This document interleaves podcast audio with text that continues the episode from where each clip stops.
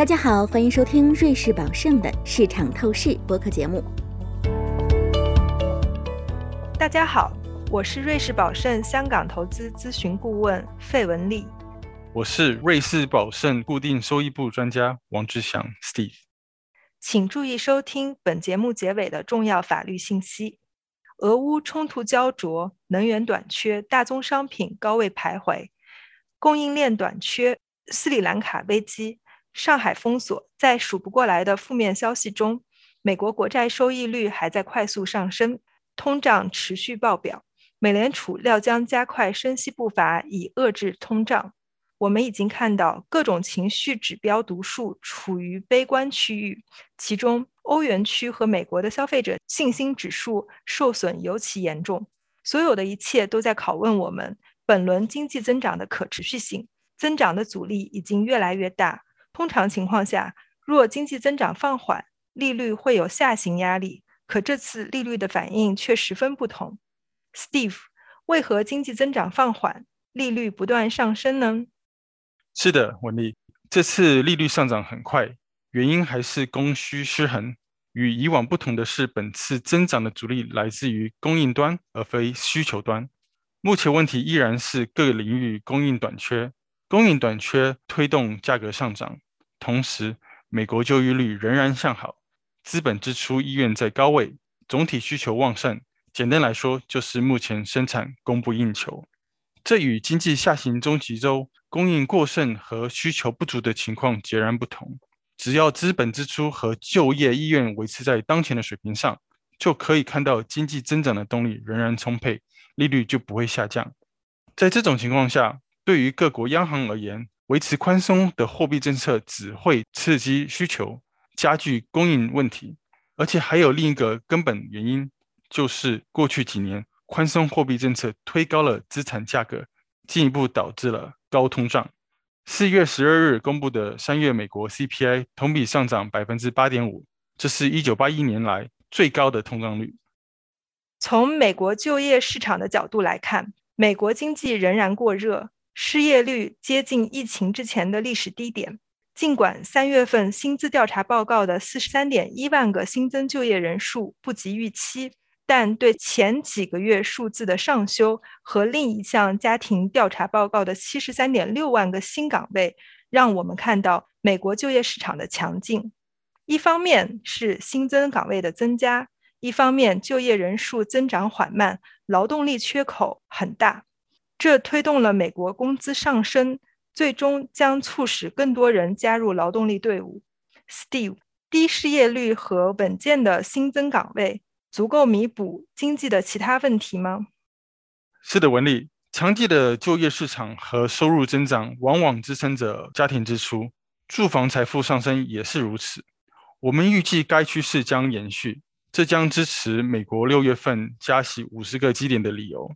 除了加息步伐加快，我们预计美联储更快退出非传统货币政策，也就是停止购买政府债券和控管收益率曲线。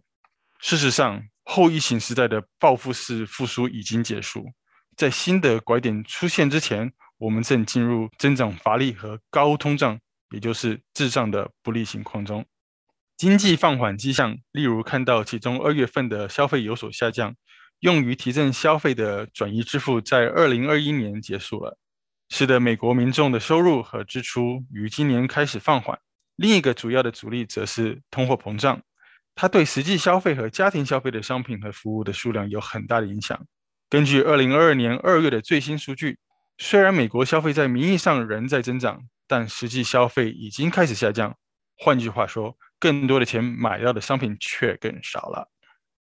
从疫情开始，全球供应链就在不断的遭受着重重锤打。乌克兰战争也是一场供应冲击，而不是需求冲击。美国两年期国债收益率在战争的头几天短暂跌至百分之一点二六之后，在三月二十九日迅速升至百分之二点四，在三周内几乎翻了一番。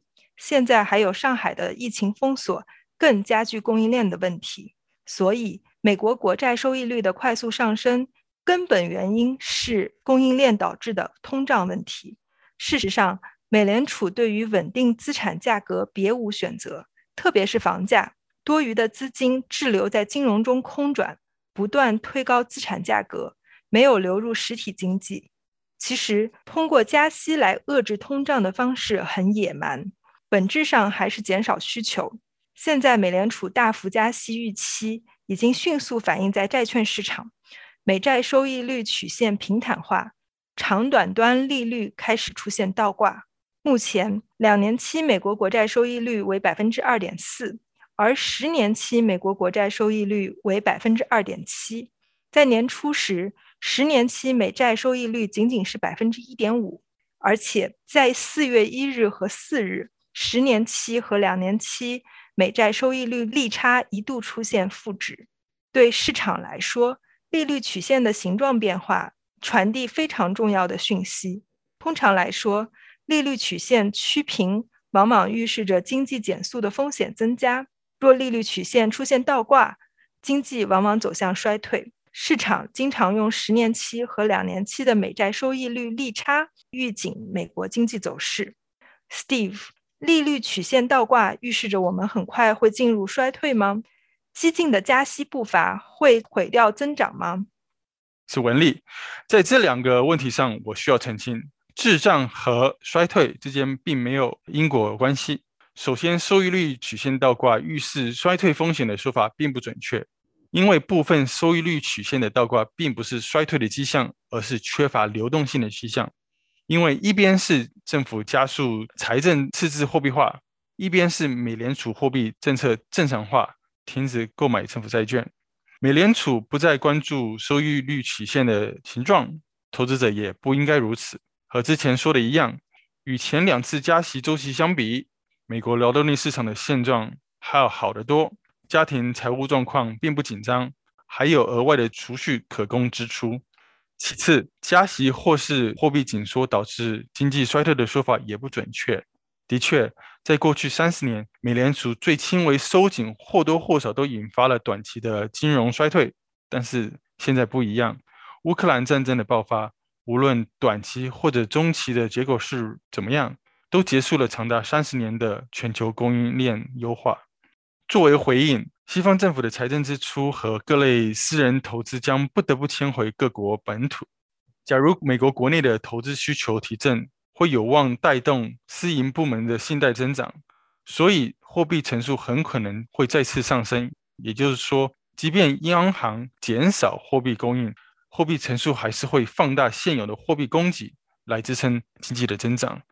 结论就是，美国经济体系的加息。承受能力可能比以往都更要强。